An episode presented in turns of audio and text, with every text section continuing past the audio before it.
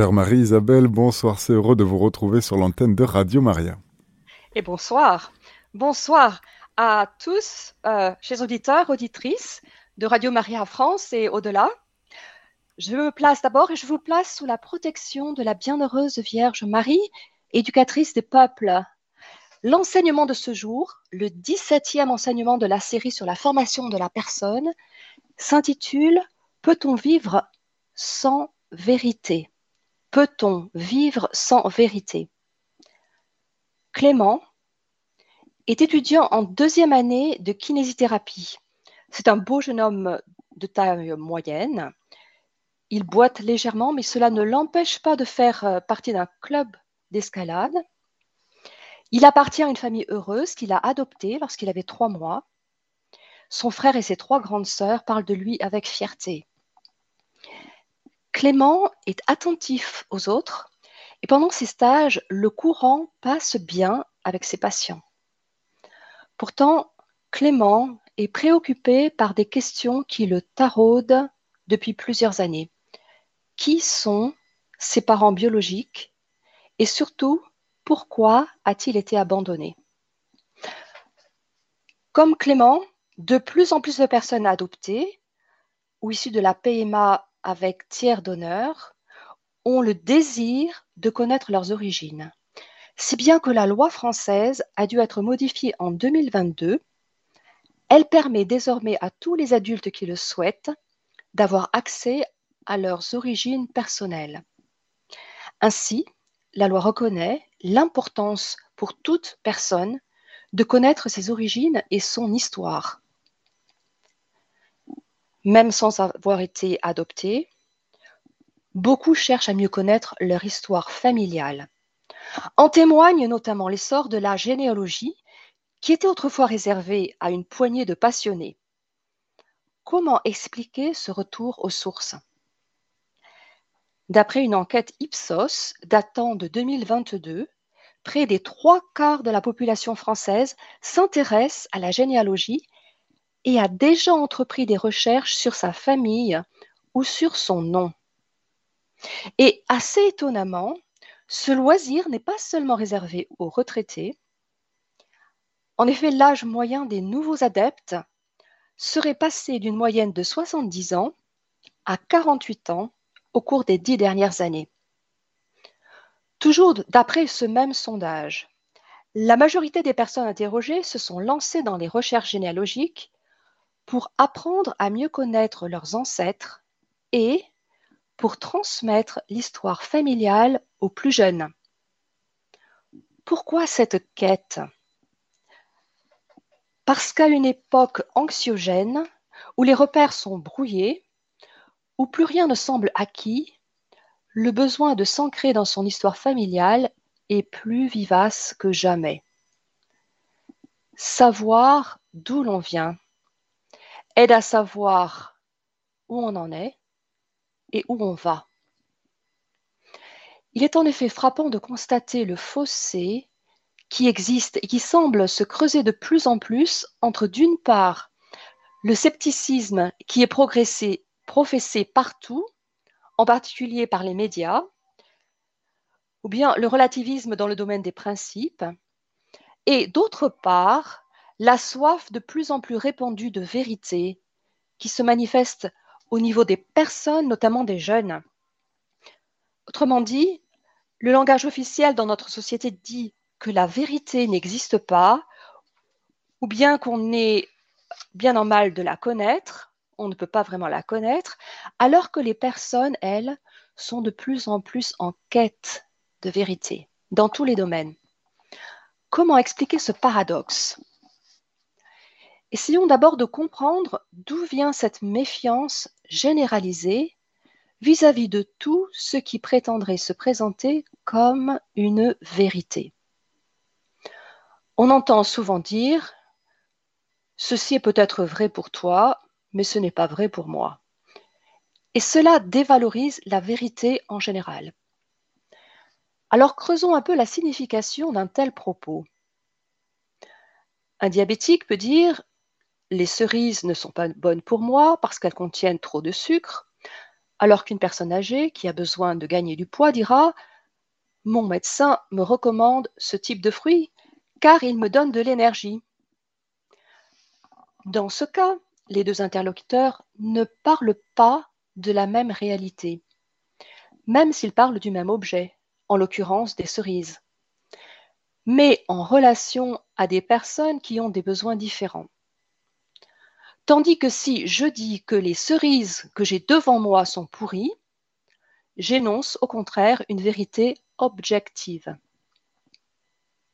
Alors comment définit-on la vérité? La vérité, c'est la correspondance entre ce que je dis et ce qui est. Elle s'oppose donc à la fausseté, au sens d'erreur, mais aussi de mensonge. Une lumière peut être soit allumée, soit éteinte. Si je dis que la lumière est éteinte alors qu'elle est allumée et que je suis aveugle, je professe une erreur parce que mes sens m'induisent en erreur. En revanche, si ma vue est normale, alors je professe un mensonge. Si je suis sous l'effet d'une drogue qui me fait perdre le sens du réel et que je suis en état d'hallucination, je suis alors dans l'erreur, car ma perception est faussée par une substance qui m'empêche de porter un jugement vrai. Mais dans les trois cas, la vérité est ce qu'elle est. Je ne peux pas la changer par mon discours. Ceci est clair et compréhensible par tout un chacun dans le cas des vérités physiques. Mais qu'en est-il dans le domaine des idées? Depuis les origines de la philosophie et pratiquement jusqu'au XVIIe siècle, la question de la vérité des idées a principalement été étudiée et envisagée dans le cadre de la métaphysique. La métaphysique, c'est la science de ce qui est au-delà des choses physiques, c'est-à-dire des objets empiriques. En grec, métaphysika signifie ce qui est au-delà ou au-dessus des éléments de la nature. La métaphysique conçoit donc des thèses qui pensent un au-delà de la physique. Elle traite de quelque chose d'éternel d'immobile et de séparé. Le terme métaphysique vient du nom donné au livre d'Aristote. Elle développe la théorie de l'être en tant qu'être. La métaphysique sous-entend la question de la transcendance de l'absolu comme idéalité, éternité et perfection. Pendant une longue période de l'histoire humaine, la vérité a été définie comme l'adéquation de la pensée à la réalité. Certes, le scepticisme n'est pas un phénomène récent. Parmi les penseurs de l'Antiquité, on peut citer quelques philosophes grecs qui recommandaient la, suspension du jugement à propos des enquêtes humaines il ne voulait souscrire à aucune opinion positive, ni dans un sens ni dans l'autre, à propos d'un problème. Pourtant, leur raisonnement n'avait que peu d'influence sur l'ensemble de leurs contemporains, qui continuaient à mener une vie où les défis pratiques les enracinaient dans un grand réalisme. En effet, si je dois assurer le ravitaillement d'une ville ou sa défense, je ne vais pas tergiverser trop longtemps sur la nature du problème, mais je vais mettre en place les moyens nécessaires pour obtenir des vivres ou des soldats. Il semble que la situation ait considérablement évolué au cours des quatre derniers siècles et que le doute, les remises en question, les incertitudes et le manque de confiance dans la vérité se soit généralisé au point de paralyser non seulement les discours, mais également les actions de tout un chacun. Comment en sommes-nous arrivés là? À titre d'exemple, je vais vous présenter deux personnalités influentes du XIXe siècle qui ont tenté de montrer que la vérité n'existe pas et qui ont eu de nombreux héritiers jusqu'à nos jours. Parmi les philosophes qui ont manifesté un scepticisme critique à l'égard du langage, figure l'écrivain et philosophe des langues Fritz Mautner.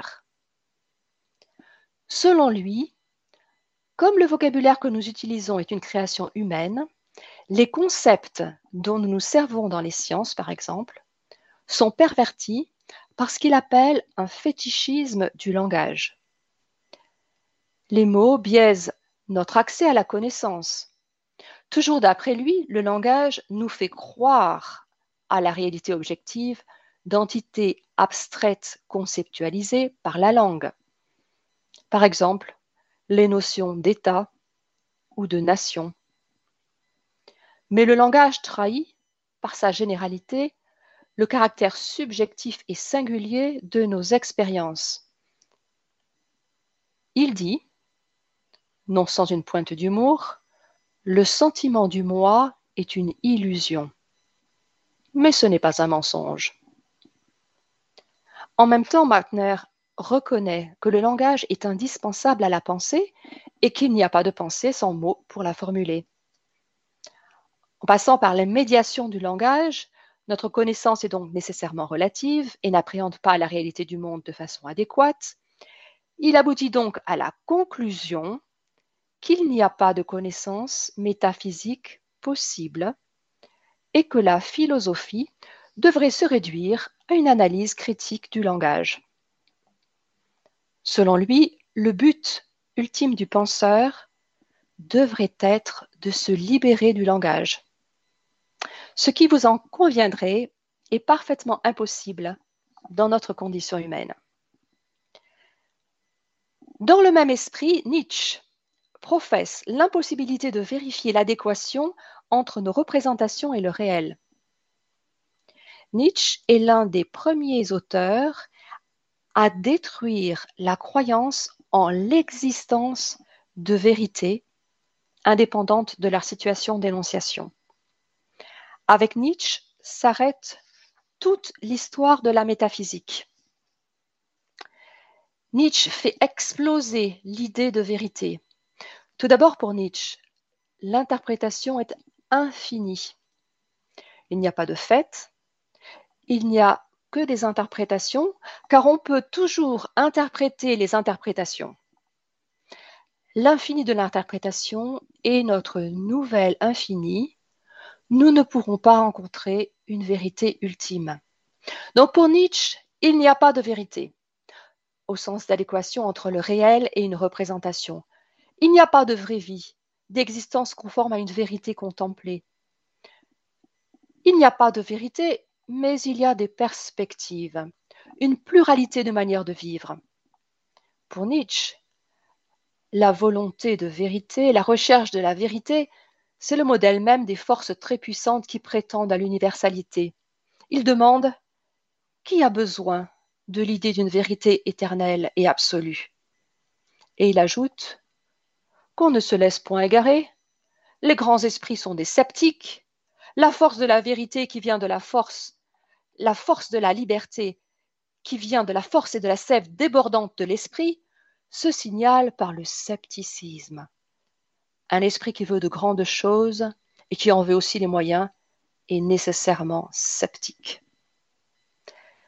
Nietzsche est l'un des précurseurs de la pensée contemporaine particulièrement de la postmodernité, où la vérité est présentée comme une illusion. L'anthropologue français Dan Sperber a fait un constat à propos des philosophies, surtout contemporaines, que je trouve personnellement très pertinent. Il écrit Vous les philosophes, lancez des affirmations extrême, sidérante et intéressante par la même. En même temps, ces affirmations sont contestables. Et au fond, si on les prend littéralement, très peu convaincantes. Ces affirmations sont sidérantes parce qu'un auteur respectable semble d'abord les soutenir dans leur littéralité.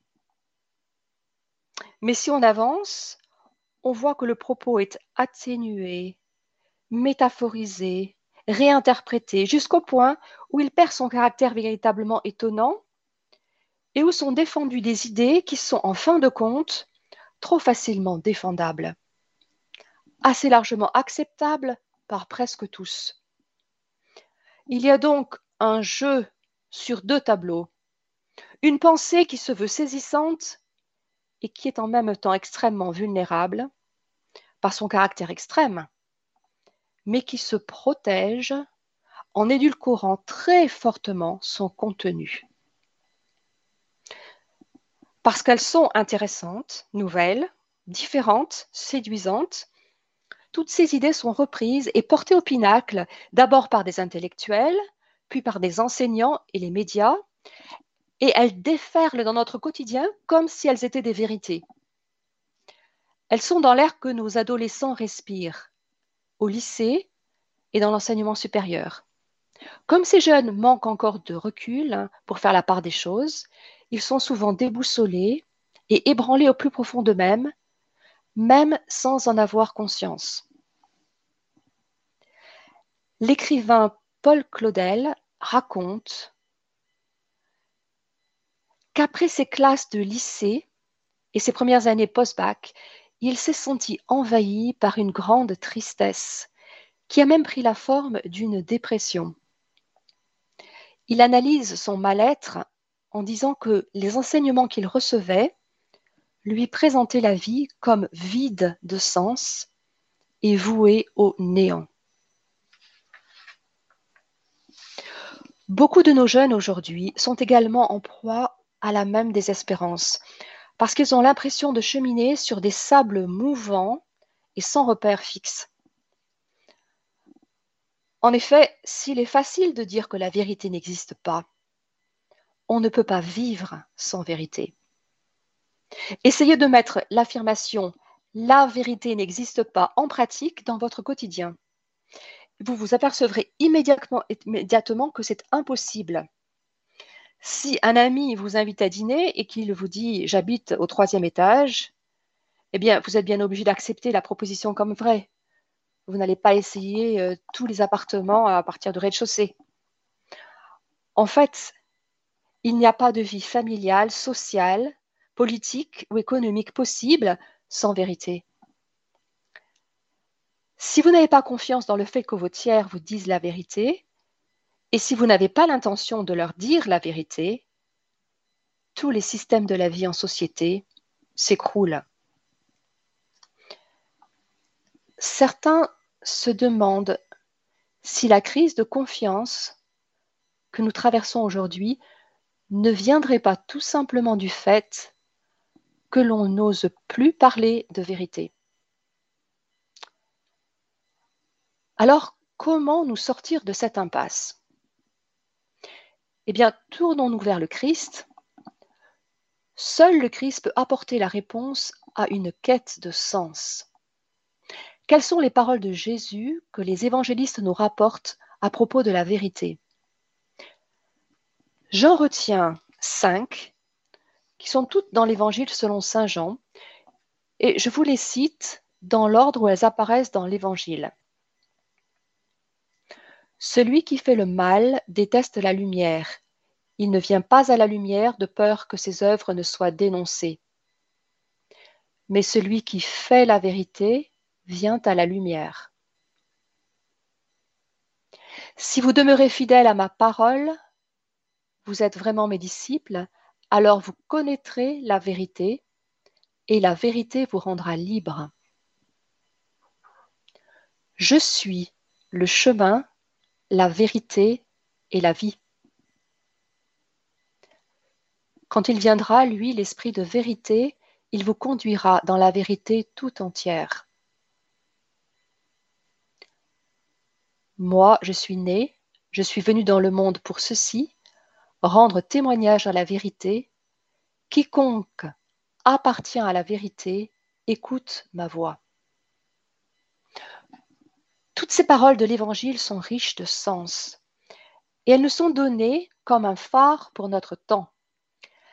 Elles nous disent non seulement que la vérité existe, mais également qu'on peut la connaître et que si elle est accueillie, elle nous conduit à la liberté et à la vie en plénitude. Au début de la somme de théologie, à la question 16, Saint Thomas d'Aquin explique de façon très claire comment les limites de l'intelligence et de l'expérience humaine ne constituent pas un obstacle à la connaissance de la vérité. Saint Thomas dit d'abord que les choses sont dites vraies en raison d'une vérité qui est dans un intellect. La vérité consiste dans la conformité de l'intellect avec les choses qu'il connaît. Comment passe-t-on du vrai au faux lorsqu'on énonce une opinion? Il existe deux cas. Soit la chose, la chose change et l'opinion ne change pas à son sujet, soit la chose ne change pas, mais quelqu'un change d'opinion à son sujet. Voici un exemple. Ce matin, il y avait un grand soleil, mais cet après-midi, le temps tourne à la pluie. Si je continue à dire que le temps est ensoleillé, mon opinion est fausse. Si à l'inverse, le soleil brille toute la journée et j'annonce que le temps est désormais pluvieux, mon opinion est encore fausse. Saint Thomas fait l'hypothèse que s'il se trouve une intelligence dans laquelle il ne puisse se produire aucune alternance d'opinion, et si rien n'échappe à cette intelligence, eh bien, dans cette intelligence-là, la vérité ne pourra pas changer. Or, il se trouve que c'est exactement le cas pour l'intelligence de Dieu. La vérité de l'intelligence divine est donc immuable, alors que la vérité de notre intelligence humaine est changeante. Car notre intelligence peut passer du vrai au faux. Par conséquent, c'est selon la vérité de l'intellect divin que les choses sont dites vraies. Et cette vérité est absolument immuable. Ainsi, si je veux connaître la vérité sans aucun risque d'erreur, je dois me fier à la manière dont Dieu voit les choses, car il ne peut ni se tromper, ni nous tromper. Grâce à la révélation, il a choisi de nous faire connaître tout ce qui nous est nécessaire en cette vie, en vue de nous préparer à la vie éternelle. L'encyclique de Saint Jean-Paul II sur les questions philosophiques et éthiques fondamentales de l'homme commence ainsi. La splendeur de la vérité se reflète dans toutes les œuvres du Créateur et d'une manière particulière dans l'homme créé à l'image et la ressemblance de Dieu. La vérité éclaire l'intelligence et donne sa forme à la liberté de l'homme. Pourquoi est-il si important de vivre dans la vérité, de faire la vérité et de dire la vérité? C'est parce que plus je me rapproche de la vérité, plus je connais la réalité comme Dieu la voit, et plus je suis en adéquation avec l'être de lumière que Dieu souhaite que je devienne. Dieu connaît la vérité sur ce qui est véritablement le meilleur pour moi. Si je cherche à accorder ma vie avec cette vérité, je me rapproche de ce qui est véritablement bon pour moi. Et pas seulement pour moi, mais aussi pour tous ceux qui entrent en contact avec moi. C'est pour ça qu'en tant que professeur, je me dois de ne pas mentir à mes élèves. Si je disais à une collégienne qu'elle a une voix magnifique, juste pour la flatter, eh bien, je ne lui rendrais pas service. À cause de moi, elle risquerait de se mettre dans des situations embarrassantes en pensant qu'elle a du talent pour le chant, alors qu'il n'en est rien. Le catéchisme de l'Église catholique parle de la franchise dans la section relative au huitième commandement.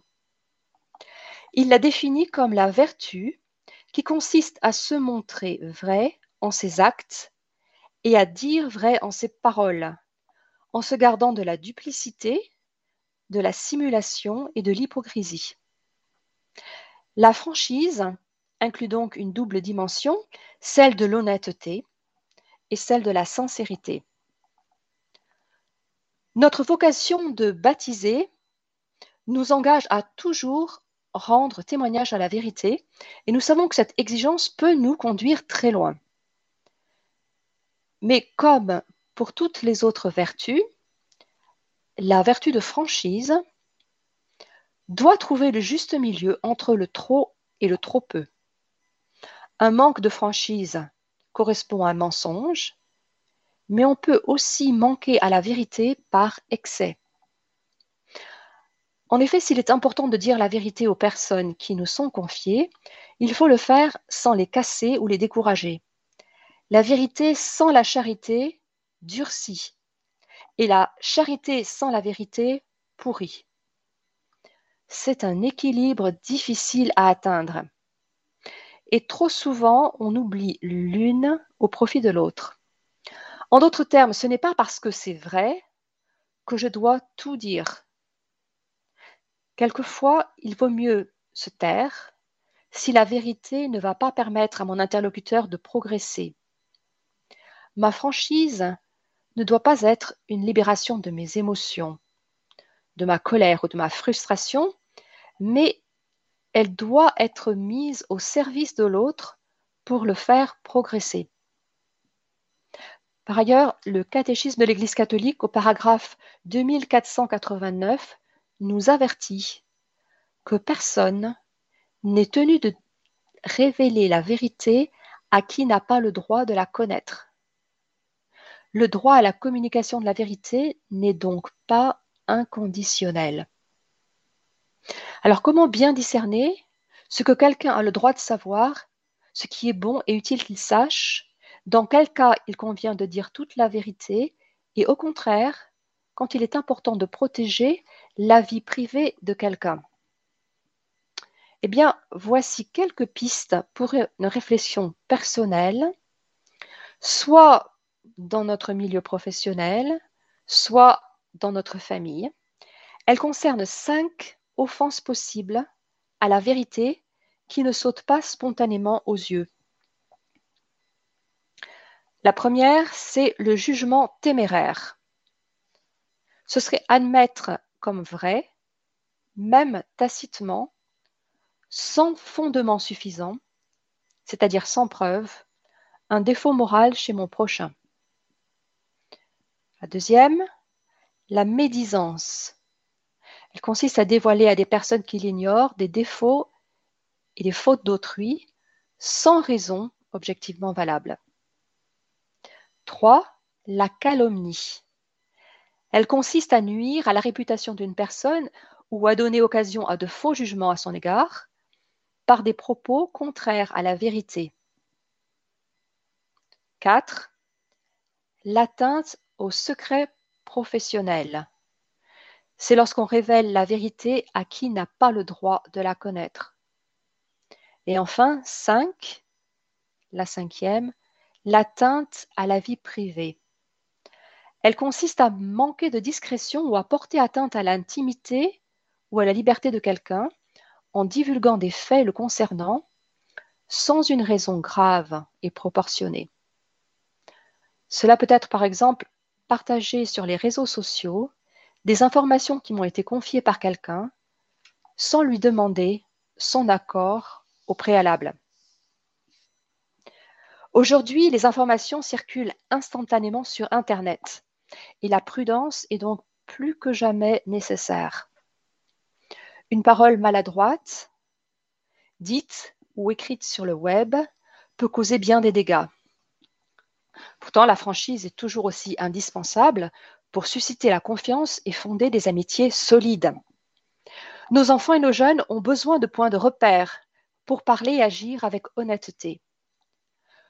Le programme de formation qui s'appelle Aimer et pratiquer les vertus des dominicaines de Nashville met gratuitement à votre disposition des livrets de réflexion pour les jeunes que vous pouvez télécharger sur Internet. Vous trouverez la vertu d'honnêteté dans l'année de la foi à partir de la page 28. Et je vais partager avec vous quelques propositions pour des activités de formation selon les tranches d'âge à pratiquer avec les 4-6 ans. Il n'est jamais bien de mentir. Mais dire, et en plus c'est vrai, ne te permet pas de dire des paroles blessantes. Entraîne-toi chaque jour à faire un compliment à quelqu'un en disant quelque chose de vrai. Ne le dis que si tu le penses vraiment. Fais remarquer une chose que tu as aimée à propos de ce que cette personne a dit ou a fait ce jour-là. Pour les 7-11 ans, de propositions. Lance une ligue anti-rumeur. Il est malhonnête de répandre des histoires qui portent atteinte à la réputation de quelqu'un, même si elles sont vraies, car cela fait apparaître la personne comme pire que ce qu'elle est vraiment. C'est encore plus grave si ces histoires sont fausses. Identifie les rumeurs et fais-les stopper. Autre proposition, analyse quelques annonces publicitaires que tu vois à la télé. Comment manipule-t-elle la vérité? Enfin, pour les collégiens, si vous avez des collégiens, plutôt que d'agir pour être bien vu, ose être toi-même. Repère combien de fois tu vas à contre-courant pour rester toi-même et organise un concours avec tes amis. Autre proposition, te sens-tu coupable parce que tu essaies de cacher quelque chose et tu cherches à te donner bonne conscience? Peut-être as-tu enfreint certaines règles, par exemple en piratant de la musique ou des films, ou en copiant des réponses sur un camarade. Avec un ami, faites la liste de toutes les formes de malhonnêteté qui sont socialement acceptées décider ensemble de vivre à contre-courant de la société en évitant toutes les formes de tricherie pour devenir totalement digne de confiance.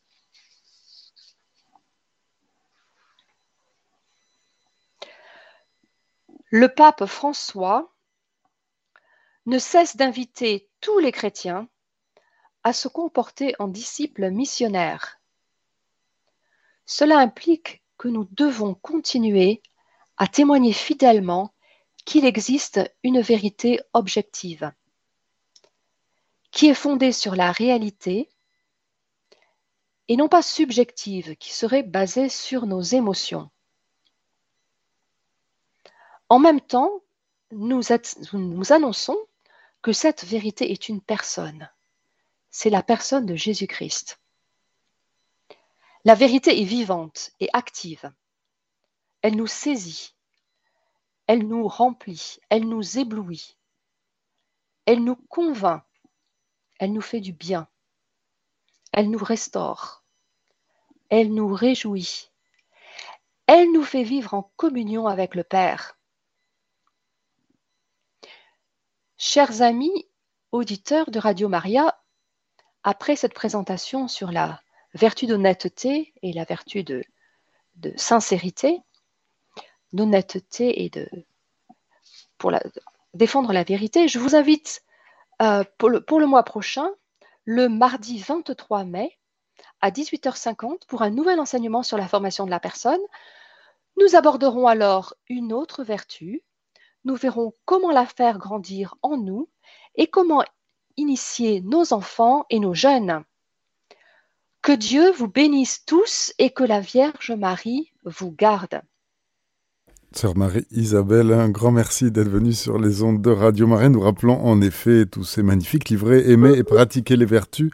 Les sœurs dominicaines de Nashville, nous aurons le bonheur de vous retrouver en effet, ce sera le mois prochain.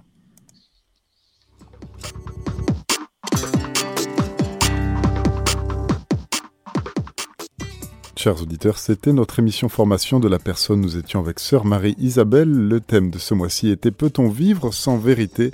Vous pouvez retrouver cette émission podcast sur notre site internet radiomaria.fr.